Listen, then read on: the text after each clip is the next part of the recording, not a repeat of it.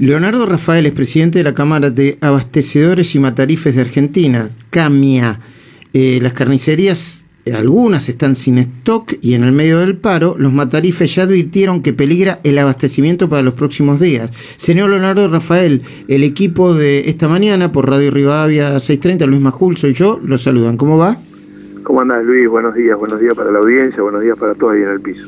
Bueno, primero, a ver, eh, yo sé que vos representás un sector determinado de la cadena de la carne, pero cada vez se consume menos carne, cada vez hay más carne y desde que se pusieron estas restricciones, ¿la carne está más cara? Mira, Luis, nosotros representamos el 85% del consumo interno. Los matarifes que hacemos el abastecimiento de todo lo que son las carnicerías de barrio, almacenes, todo lo que está fuera de los hipermercados. Ajá.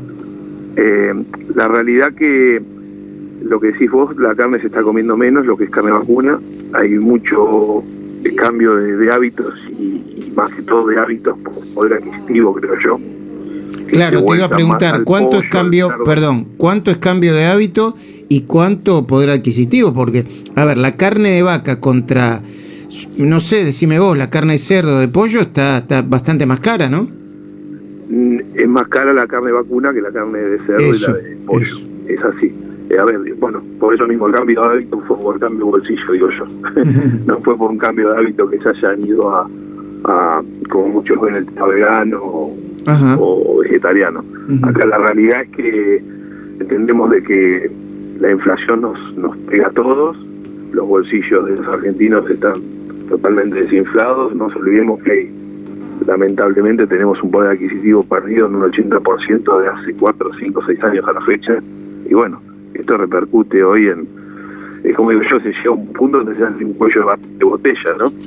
Mm. Eh, así que bueno, la realidad que lo que nosotros estamos advirtiendo, quiero ser bien claro y, y preciso con esto, eh, lo que decimos es que nosotros tenemos abastecimiento hasta el día sábado normalmente en las camiserías, con el producto llegado del frigorífico, o sea, eso estaría completo y no habría ningún tipo de problema. A partir de la semana que viene, si con este tema del palo y, y, la medida que tomó, perdón, por esta medida de la, de la restricción de la exportación y la medida que tomó la, la mesa de enlace ante, ante, esa, ante ese acontecimiento, nosotros estamos diciendo que a partir de lunes, martes de la semana que viene, si no se revierte esto, vamos a empezar a tener faltantes las camisetas.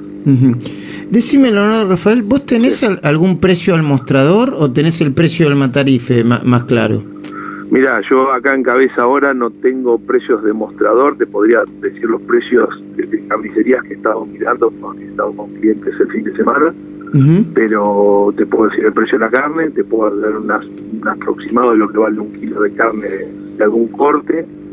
Eh, la verdad y, que y del corte que sale más, ¿no? Perdón, porque viste que entre entre la vaca, entre los cortes que se mandan a China, que ahora nos enteramos que son unos cortes de, de a ver, con, con todo el respeto, ¿eh? de vaca ya grande, ¿no? Sí, total, totalmente de acuerdo. Lo que va a China no se consume en el mercado interno el gobierno está mal asesorado. Nada, nada. No sé quién lo asesoró para hacer eso.